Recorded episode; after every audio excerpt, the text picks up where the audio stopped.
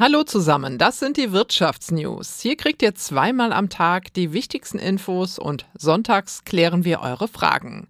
Heute im Studio Sabine Geipel.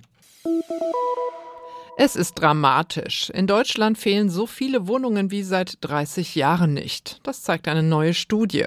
Der Deutsche Mieterbund warnt deswegen vor Verwerfungen auf dem Wohnungsmarkt. Die Lage auf dem Wohnungsmarkt werde, Zitat, immer dramatischer, so Mieterbund-Präsident Lukas Siebenkotten in den Zeitungen der Funke Mediengruppe. 2023 werde ein sehr hartes Jahr für Mieterinnen und Mieter. Vergangenes Jahr fehlten in Deutschland rund 700.000 Wohnungen, heißt es in der Studie des Pestel-Instituts und der Arbeitsgemeinschaft für zeitgemäßes Bauen, ARGE, die heute vorgestellt wird. Gleichzeitig würden jedes Jahr weniger als die Hälfte der benötigten Wohnungen neu gebaut. Bund und Länder müssten das Ruder jetzt rumreißen, sonst drohe ein ungeahntes Desaster auf dem Wohnungsmarkt, warnt Siebenkotten. Im vergangenen Jahr haben außerdem besonders viele Menschen eine Wohnung gesucht, darunter viele Geflüchtete aus der Ukraine.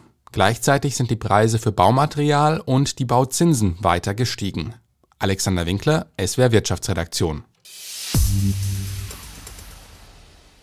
Benimmregeln für Influencer und Influencerinnen. Das ist ein neues Projekt vom französischen Wirtschaftsminister Bruno Le Maire.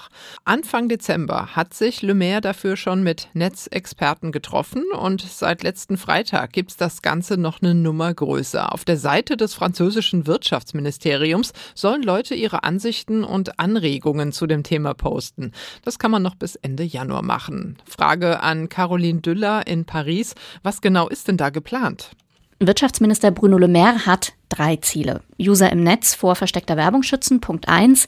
Punkt zwei, diejenigen Influencer, die sich korrekt verhalten, so wörtlich begleiten, indem die Regierung zusammen mit ihnen eine Art Verhaltenskodex entwickelt. In dem soll es zum Beispiel darum gehen, dass Werbung auch als Werbung erkennbar ist oder dass Influencer insgesamt transparenter arbeiten.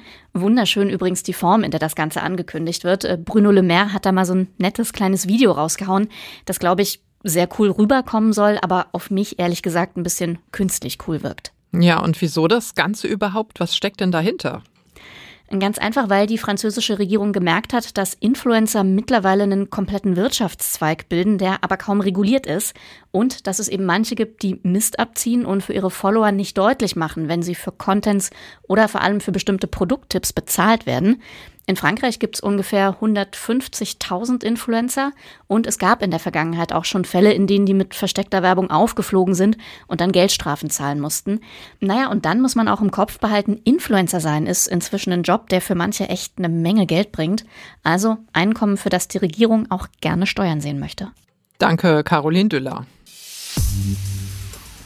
Die Fastfood-Kette Subway, eine der größten weltweit, lässt einem Insider zufolge einen Verkauf prüfen. Das Unternehmen mit mehr als 37.000 Filialen könnte dabei mit bis zu 10 Milliarden Dollar bewertet werden, berichtet das Wall Street Journal. Subway lehnt eine Stellungnahme ab. Das Unternehmen ist seit rund 50 Jahren im Besitz der beiden Gründerfamilien. Und das waren die Wirtschaftsnews für euch zusammengestellt vom SWR.